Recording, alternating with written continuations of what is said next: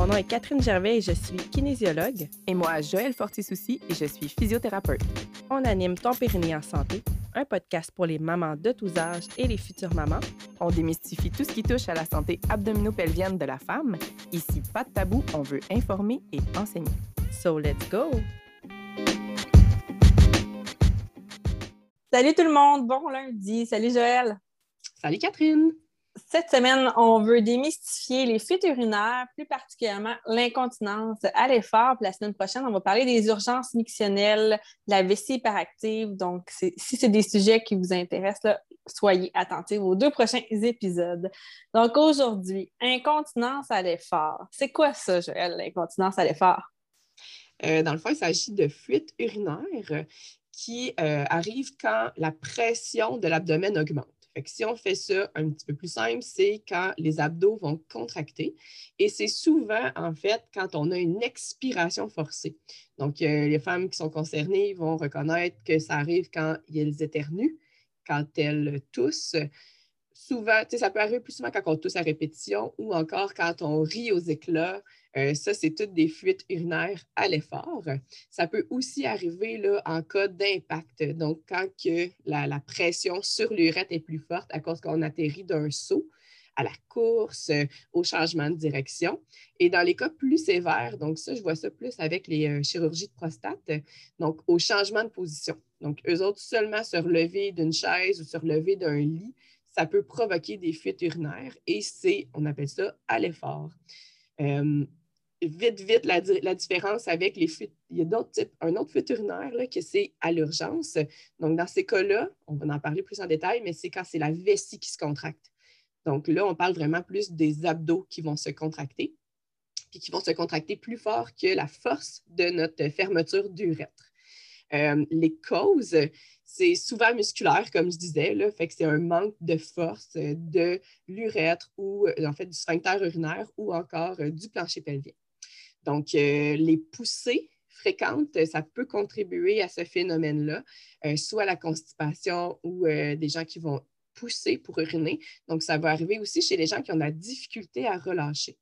Parce que le périnée ne relâche pas bien, ils ont besoin de pousser pour avoir l'impression de bien vider leur vessie. il y a aussi les traumatismes au niveau musculaire, comme les, les opérations ou encore l'accouchement, qui peut provoquer ce type de fuite-là et aussi les sports là, euh, à impact élevé comme euh, la gymnastique, donc euh, celle qui saute sur les trampolines, c'est énormément de pression. Donc, ce n'est pas surprenant si elle rapporte, même adolescente, des fuites urinaires de ce type-là.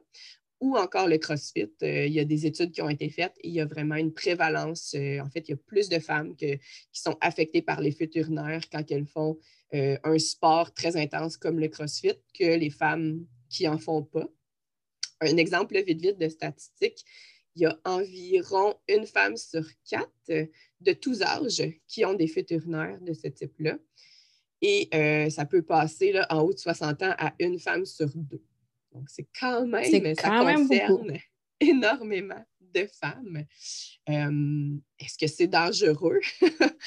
Encore une fois, non, mais ça peut être très désagréable. Donc, le coût associé euh, aux, protections va, être quand même euh, assez euh, impressionnant. si on additionne ça au fur et à mesure, trois, trois serviettes sanitaires ou trois pads par jour, ça, ça, ça s'accumule très vite. Puis, beaucoup de femmes, en fait, vont se limiter dans l'activité physique à cause de ce problème-là. Donc, ça peut amener d'autres type de problèmes, donc des problèmes plus cardiovasculaires, euh, au niveau de la santé globale, que la sédentarité nous, nous amènerait. Puis euh, même, j'avais vu aussi, euh, je ne voulais pas te couper, mais j'avais vu que quand on, vieillit, ça va être la cause principale qui va faire qu'on va s'en aller là, euh, en milieu CHSLD et tout ça, les fuites, parce qu'on n'est comme pas capable de se rendre à temps nécessairement aux toilettes. On manque aussi de, mobilité et tout ça. Fait que ça va être, ça fait partie euh, même de ça. Fait que je trouve ça euh, quand même intéressant que c'est la cause principale qui fait que finalement on s'en va en CHSLD, les, les, fuites ou ne plus être capable de s'occuper de soi de, cette façon-là. si on revient au sport aussi que tu disais, c'est euh, oui. le CrossFit, mais sans juste pointer le CrossFit, toutes les activités, les exercices qui font que tu bloques ta respiration. Donc, ça peut être au gym aussi, si toi, tu fais des, des, des pull-ups et que tu bloques ta respiration, la pression, de parler un peu dans, dans le sujet de la descente d'organes, mais c'est ça, c'est pas nécessairement juste le CrossFit, malgré qu'il y a le dos large aussi, parce qu'il comprend beaucoup d'exercices d'impact aussi, et qu'on va bloquer la respiration et de gymnastique et tout ça, le CrossFit, mais tu peux juste faire de la musculation, bloquer ta respiration, puis tu, vas en avoir quand même aussi des fits. Fait que c'est une petite parenthèse que je voulais apporter. Tu peux continuer. oui, mais vraiment, non, c'est super pertinent parce que c'est effectivement pas le seul sport là, qui va être associé à ça. Euh, pour faire ça, à, à quel point c'est grave, moi, ce que je veux vous mettre en garde, c'est que ça peut, en fait, si on ne s'en occupe pas comme il faut, ça peut dégénérer. J'ai eu une cliente qui vient me voir et qui me compte, euh, ben, elle vient me voir parce qu'elle perd des selles à la marche, mais la façon que ça a commencé, elle, elle avait eu des urinaires à l'effort, elle n'avait rien fait et c'était disparu tranquillement. Ça, je vais vous dire, c'est signe que vous avez une descente de vessie ou d'urètre. Ce qui arrive quand on a une descente, ça change l'angle et ça a souvent un effet protecteur. Donc, la, pression ne sera pas aussi directement sur le tuyau. En fait, le tuyau, il n'est plus droit. Il va être un peu kinky, fait que la pression ne se fait pas aussi bien, euh, ce qui entraîne pas vraiment de fuite à l'effort. Par contre, il se produit un affaiblissement progressif de vos muscles parce que vous n'avez rien fait. Et la cause, comme je vous disais, principale des fuites urinaires à l'effort, c'est qu'il y a une faiblesse de la musculature.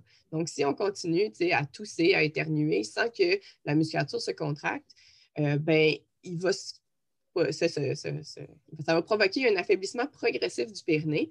Puis, comme je vous disais, ben, dans les cas plus sévères, ça l'amène à des pertes de gaz ou des pertes de sel, parce que le périnée, en s'étirant tranquillement, ben, la continence anale devient de plus en plus difficile. Fait je veux pas être alarmiste, mais c'est quand même vraiment pas le fun comme évolution de, de problématique. Fait que ça vaut la peine quand même d'être adressé. Euh, puis justement, il y a des solutions. Euh, on va vous en présenter quelques-unes. C'est pas simple parce que souvent, en fait, vous, vous avez tenté les Kegel, vous avez tenté de faire des contractions et ça n'a pas amené les résultats désirés.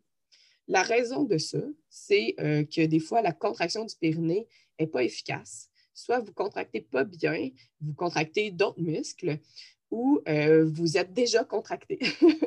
Puis ça, ça a l'air, tu sais, ah, mais ça veut dire que mon muscle est fort. Mais non, en fait, c'est que votre muscle est tellement tendu euh, qu'il n'y a pas d'effet maximal. En fait, imaginez plus un, un pourcentage. Admettons, il est contracté à Là, je vais dans l'extrême, mais tu sais, 50, 70% mais il ne va pas dans le 100% Fait que quand on la cote à sa limite, ben pouf, ça fait une fuite. Dans le fond, on tous, on met de la pression, mais le 100% il ne réussit pas à l'avoir. Donc, ça vous fait une fuite. Donc, euh, c'est tout aussi problématique d'avoir un périnée qui ne relâche pas, qui est trop tonique, euh, qu'un périnée qui est trop faible et qui est constamment relâché. Ça, c'est un gros mythe qu'on vous parle parce qu'il y en a plein qui disent Ah, j'ai des fits que faire. Puis là, des fois, je vois sur groupes Facebook, ben fais des kegels, fais des kegels, tu contract, contract, contract. Fait que la personne contracte, mais dans le fond, est déjà trop tendue. Fait qu'elle, il faut qu'elle apprenne à relâcher. Puis ça, ben, une des seules façons de savoir si on est trop tendu, ben, c'est en physio-périnéal quand vous faites l'évaluation interne. Fait que c'est difficile de pouvoir savoir qu'est-ce qu'on a de besoin comme renforcement, comme relâchement. Est-ce que c'est de l'endurance, de la puissance, euh, qu'on a de besoin, de la force? Donc, euh, c'est pour ça que je pense que la physiothérapie périnéale, ça peut être vraiment cool pour ça parce que non, les Kegels, c'est pas bon pour tout le monde. Tiens, le brisé. Yay! Puis c'est ça qui, euh, tu sais, ça, ça, m'amène à mon point numéro un, que oui, une des solutions, c'est le renforcement. Mais si vous avez tenté le renforcement et que ça n'a pas fonctionné, bien, ça mérite un peu plus d'encadrement. Donc, euh, d'être guidé euh, sur est-ce que c'est finalement plus de relâchement que vous avez besoin? Est-ce que c'est plus d'enseignement? De OK, là, ça, c'est une bonne contraction versus ça, c'est pas une bonne contraction, etc. Donc, oui, physiothérapeute en rééducation périnéale, c'est vraiment le professionnel qui va pouvoir vous éclairer si vous avez tenté par vous-même des exercices puis que ça ne marche pas. Un autre conseil, dans le fond, c'est euh, d'appliquer le verrouillage du périnée au quotidien. C'est de faire volontairement la contraction maximale quand on le sait qu'on fait quelque chose qui nous fait une fuite ou quand on sait que c'est quelque chose qu'on sent qu'on est moins solide. Donc, chez certaines femmes, ça va être de se relever du lit. On peut se relever en redressement assis, mais le périnée peut ne pas s'activer. Donc, on le verrouille, on le contracte, puis ça vient soutenir la vessie puis l'urètre. Ou encore éternuer, moucher, crier après nos enfants. Non, il y a juste moi qui fais ça.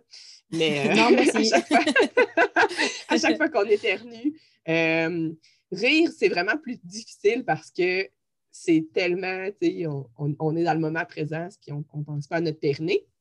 Mais commencez par remarquer que vous êtes sur le point d'avoir des fuites. ça va peut-être finir par devenir le whoop, vous allez le contracter, mais c'est ça, ça demande du travail.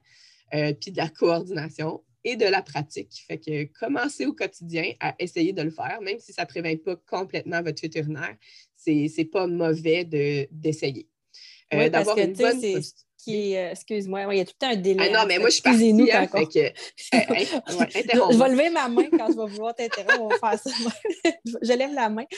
Euh, c'est ça, on, a peut-être parlé sur un autre épisode, mais peut-être vous ne les écoutez pas toutes, mais tu sais, un biceps qu'on veut contracter, là, on le voit se contracter, le biceps. C'est facile, on le voit se relâcher. Mais là, les muscles du planche pelvien, on ne les voit pas.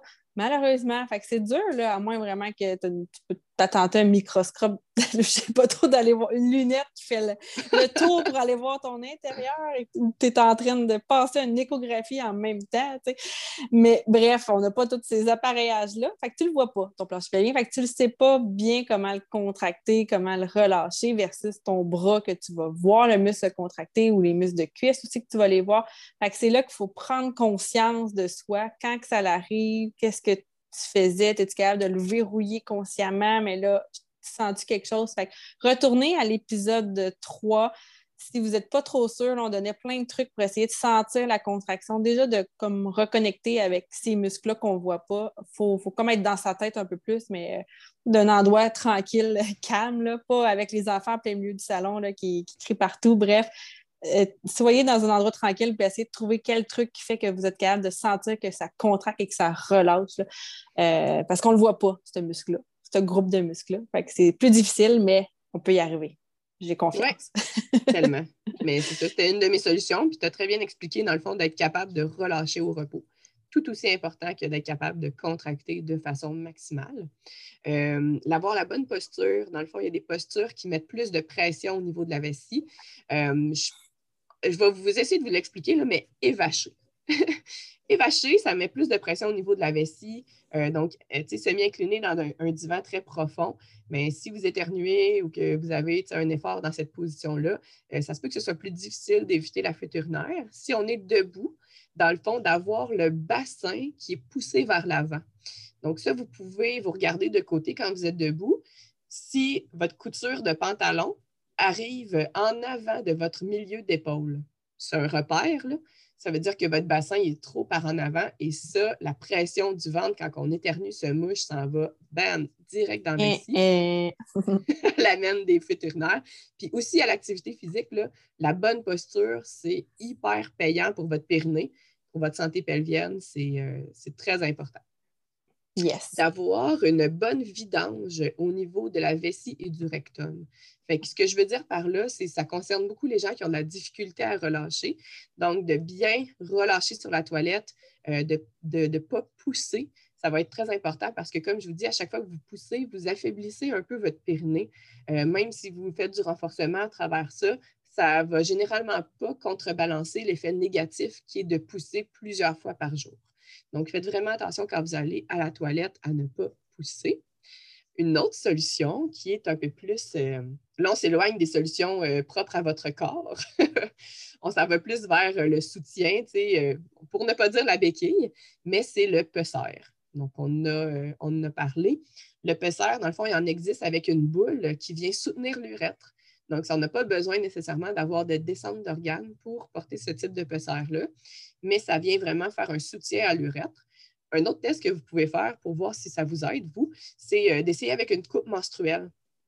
Donc, euh, voir si ça, vous soulage, si ça évite les fuites urinaires. Donc, si c'est juste en courant, vous pouvez tester. Si vous mettez une coupe menstruelle, est-ce que ça va euh, régler ça?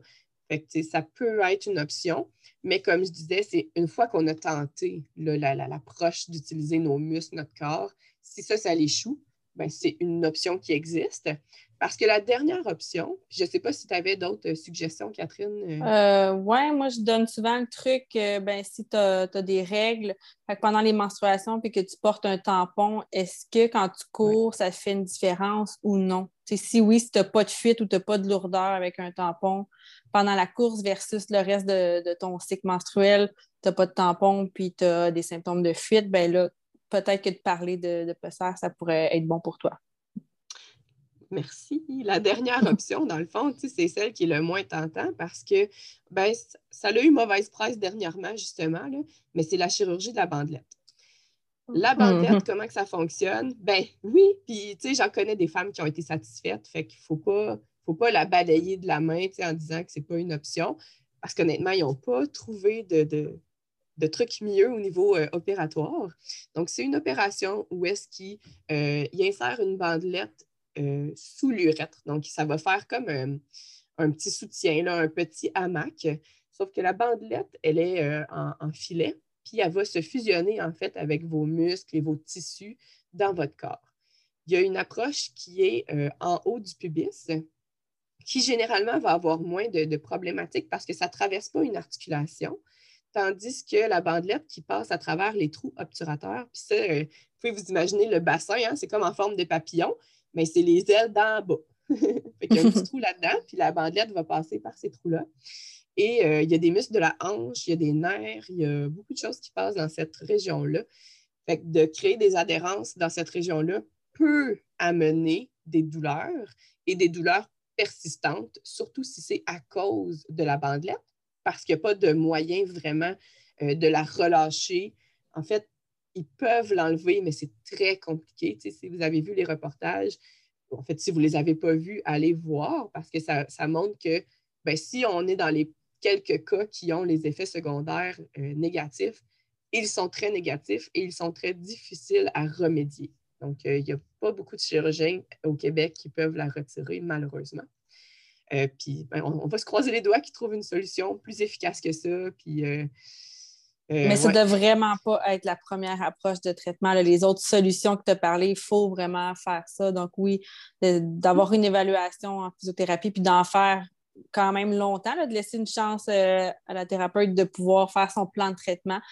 Euh, oui, il y a aussi les l'épaisseur qu'on parlait. Puis, euh, c'est ça. En dernier cas, peut-être la chirurgie, mais c'est vraiment de peser le pour et le contre. Est-ce que je peux tolérer quelques fuites puis pas avoir à avoir une chirurgie ou vraiment les fuites sont incontrôlables, ça nuit à ma qualité de vie. Donc là, l'opération pourrait. Fait que ça, c'est vraiment du, du, cas par cas. Puis il faut prendre le temps de s'informer. Puis il y en a qui ont sauté sur l'opération, la facilité, la bandette trop vite, trop jeune. Puis c'est là qu'il y a eu des répercussions. Puis ça a fait une énorme saga peut-être, mais c'est ce qui leur avait été proposé parce que la physiothérapie périnéale, c'est encore méconnu. Et il y a des médecins, des fois plus âgés, ou même des jeunes médecins qui ne sont pas au courant de toutes les autres euh, thérapies alternatives qui s'offrent. Donc, c'est pour ça. Puis on ne peut pas leur en vouloir quand même à nos professionnels de la santé, à nos médecins. Ils en ont tellement à apprendre que maintenant, c'est c'est dur de, mais là, je pense que maintenant, le message est passé auprès des urologues. Là, ah, mais je témoin. De... Oui. Ils se sont ajustés. Oui, oui. maintenant, euh, en fait, si vous êtes en attente d'un urologue pour euh, cette, euh, cette opération-là ou pour ce problème-là, maintenant, ils vont vous référer, même une fois que vous l'avez vu puis que vous avez attendu un an ou deux, là, ils vont vous référer pour faire six mois de physio. Pas six mois de venir en clinique, mais six mois d'exercice de physio. Donc, euh, il ne se garoche plus euh, sur l'opération. Il tente euh, l'approche qu'on appelle conservatrice, fait que sans faire de trous dans votre corps. en gros. oui, c'est ça. Mais c'est ça fait que c'est plus. Les, risques sont très sont minimes. Les risques que vous empiriez en venant en physio, c'est minime. Tandis que les bénéfices, c'est rare que ça le nuit en fait, moi, je ne me rappelle pas que ça l'a vraiment nuit à quelqu'un, mais c'est ça. Souvent, ça va s'améliorer. Des fois, ce n'est pas parfait. Fait qu'après ça, c'est de voir c'est quoi les autres options. Mais il y a tout le temps, euh, au moins, il y a des solutions. Puis même chez les plus âgés, il y en a qui disent ah, je suis rendue à 80 ans. Euh, salutations si vous nous écoutez puis que vous oui. êtes âgé. oui, vous êtes techno, oh yes. Mais bref, même, vous pourrez en parler à, votre entourage, à vos vos mères, vos grands-mères, oui, même à 80 ans, on a vu des améliorations aussi. J'avais même une cliente de 80 ans qui souffrait de Parkinson, puis il y a des trucs avec l'activité physique. Là, je ne parle pas de fuite urinaire, mais pour d'autres euh, choses pour la rendre plus autonome, que ça a super bien fonctionné. Donc, le corps a une capacité énorme à s'améliorer, mais il faut y aller de façon quand même constante et, rester motivé dans le processus. Ça, c'est quelque chose que je dis souvent. C'est pas facile, mais bref, l'âge n'est pas une fatalité, là, même pour les vétérinaires aussi. Fait que parlez-en à vos mères, vos grands-mères, vos voisines que Ah, j'ai des fuites, c'est normal. Non, c'est pas normal. C'est fréquent très, très fréquent, mais ce n'est pas normal. il y a quelque chose à faire quand même. ça me fait euh, penser justement qu'à la ménopause, il se passe euh, d'autres changements qui font qu'on n'est plus trop euh, à, ces fuites-là. Fait que parlez-en à votre médecin. Parce que pour vrai, il y a des genres de crèmes qui peuvent aider la continence parce qu'on a plus de sécheresse. Donc, l'urette se, se scelle moins bien, elle est moins bien fermée parce que d'avoir des beaux tissus gonflés, hydratés, ça l'aide à, la continence. Euh, fait que ça aussi, parlez-en à votre médecin, ça, peut valoir la peine et c'est pas euh, justement pas beaucoup de risques pour cette intervention-là. Il n'y a pas de trou dans le corps. non, pas de trou dans le corps. euh, dis-moi, qu'est-ce que tu penses, toi, de ceux qui se mettent des serviettes sanitaires en prévention de peut-être avoir des fuites? Est-ce que ça, tu ne l'as pas nommé, donc c'est pas une bonne solution de faire ça? ben non, c'est pas une bonne solution. C'est une déception hein, pour vous qui le faites, mais en fait, c'est que vous dépassez les limites de votre corps. Ce n'est pas de la douleur, mais c'est un signe que si vous avez des fuites à l'effort euh, ou en vous entraînant, en fait, c'est important de ne pas faire ce qui provoque vos fuites. Je comprends qu'au quotidien, si c'est éternuer, se moucher, tout ça, euh, ben, vous n'avez pas vraiment le choix, mais de grâce, faites quelque chose pour régler ça. Ça vaut la peine, ça vaut l'investissement. Mais si c'est à l'effort, donc à l'effort euh, activité physique, courir, ces choses-là, sauter, ben, c'est signe que vous avez dépassé les limites de votre, de votre muscle de périnée. Donc, c'est vraiment une bonne idée d'éviter ces fuites-là et de vous prendre en charge pour être capable d'augmenter tout en respectant votre, votre périnée parce que si, en fait, vous l'affaiblissez. C'est simple comme ça. Si vous bossez tout le temps mm. dans des fuites à l'activité physique, ben, vous affaiblissez votre périnée, fait que vous allez avoir juste plus de travail à faire pour régler le problème. Exact. Puis, j'en ai des, des, jeunes, des gens que je connais qui sont jeunes qui font ça, puis ah, j'ai des fits, donc je me mets un protège dessous pour m'entraîner. Non, faites pas ça. On dirait que oui, en vieillissant, de plus en plus, ils ont cette technique-là, puis ils pensent que c'est je vais mettre ça pour aller à mon entraînement, ils pensent que ça va régler, mais non, ça ne règle rien. Puis même, on dirait que le cerveau s'habitue au fit, puis ça fait comme juste l'effet contraire. Ça peut même empirer la problématique. C'est moins gênant, c'est moins inconfortable. Mm. C'est ça. Fait qu'à la limite, non, essayez-le de de diminuer ça, du moins quand vous savez que vous êtes avec personne, puis que, à la limite, traînez-vous un autre sous-vêtement propre au cas.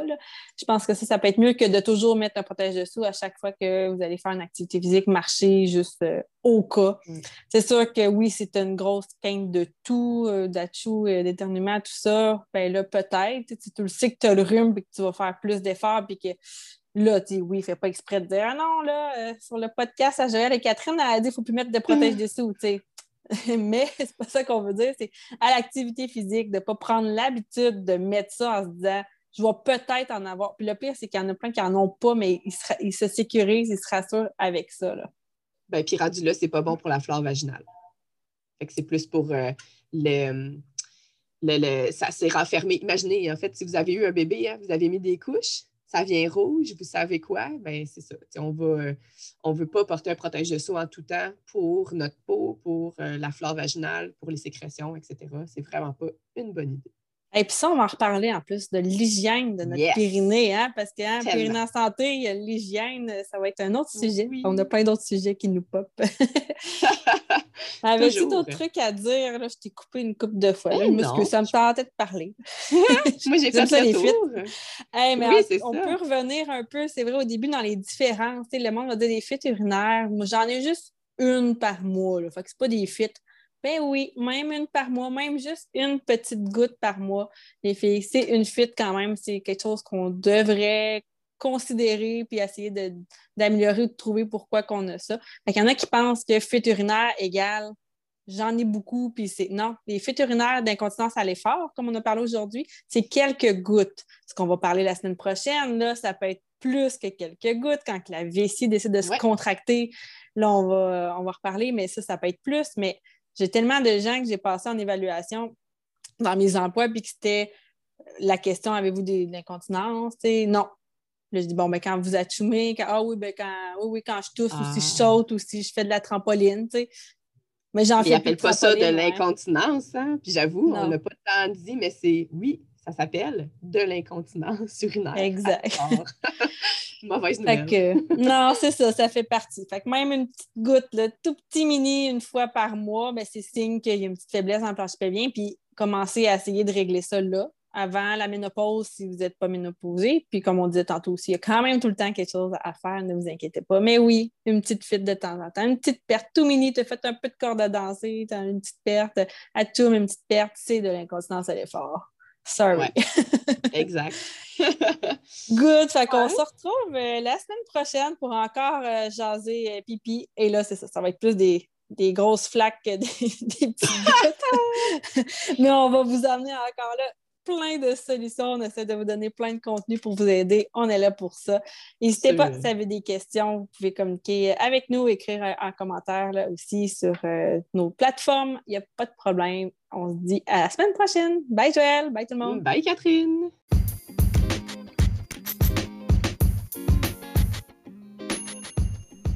Si tu aimes les épisodes jusqu'à maintenant, n'hésite pas à nous suivre sur les réseaux sociaux. Et si en bonus, tu nous écoutes sur un appareil Apple, on t'invite à aller dans l'application Balado, Apple Podcast, et à écrire avec la loupe ton périnée en santé. Clique dessus, descends tout en bas pour voir rédiger un avis. Et là, ben, laisse-nous un commentaire et laisse-nous aussi une note de 5 étoiles. Ça nous ferait chaud au cœur. On te souhaite une bonne journée. Bye bye.